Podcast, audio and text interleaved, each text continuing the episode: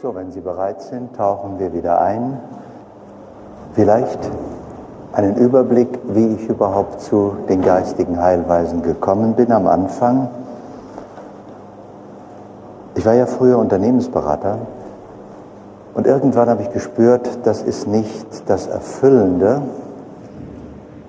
anderen Menschen zu helfen, noch erfolgreicher zu werden. Und dann bin ich Heilpraktiker geworden. Und dann tauchte natürlich gleich am Anfang die Frage auf, welche Therapie ist die richtige? Und ich bin dann eben nicht durch ein Medizinstudium an diese Dinge herangeführt worden, sondern traf selber meine Auswahl und habe mich am Anfang dann mit verschiedenen erfolgversprechenden Therapien befasst.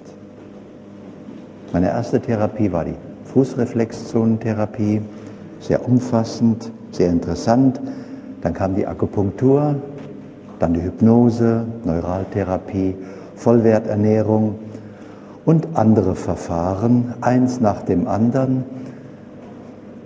Und ich stellte fest, dass alle einen faszinierenden Ansatz hatten, aber dass sie nicht umfassend helfen konnten. Und was mich bei all diesen Verfahren störte, waren die Ausnahmen.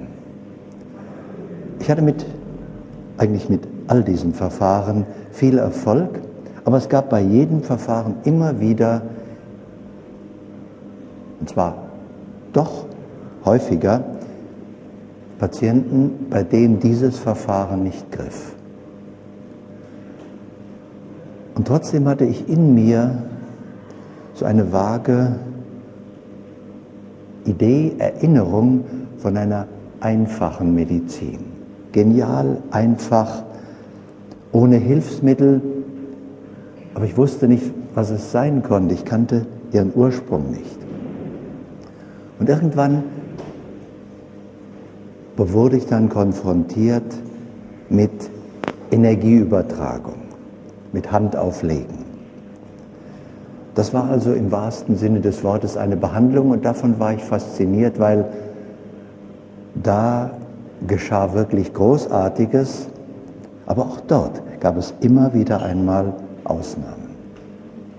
Und eine erste Erklärung für diese Ausnahmen fand ich darin, dass ein Mensch eben nicht nur hier und da erkrankt, sondern immer in seiner Ganzheit. Aus diesem gleichen Grund wurde mir bewusst, musste eigentlich jedes Verfahren scheitern, das nicht die Ganzheit des Menschen anerkennt oder zur Grundlage hat. Und viele Jahre später, nach mindestens 10, 15 Jahren Praxis, erkannte ich,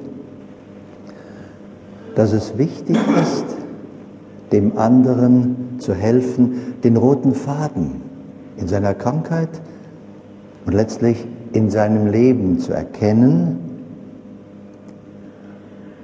und dass das Erleben der damit verbundenen Spannung zur individuellen Heilung führte. Und da hatte ich endlich dieses allgemeine Heilmittel. Ich wusste von Anfang an, es musste individuell sein. Eigentlich musste es so speziell sein, dass jeder Mensch seine eigene Therapie braucht. Und da kein Verfahren diesem Anspruch genügen konnte, habe ich hierin endlich das gefunden, was ich suchte. Dem anderen zu einer befreienden Einsicht zu verhelfen. Und wenn er dann erkannt hat, die Zusammenhänge, den roten Faden, dann ihn zu veranlassen, einmal diese Spannung zu konfrontieren, in die Situation hineinzugehen und mit dem heutigen Bewusstsein diese Situation zu durchleben. Das heißt, zur Heilung gibt es eigentlich nichts Besonderes zu tun, als das Leben zu erleben. Und dort, wo ich mich geweigert habe, irgendwann durch nicht einverstanden sein mit der Situation, das Leben so zu erleben, wie es ist, Dort muss ich im Nachhinein noch einmal hineingehen mit der heutigen Bereitschaft, die Situation so zu nehmen, wie sie ist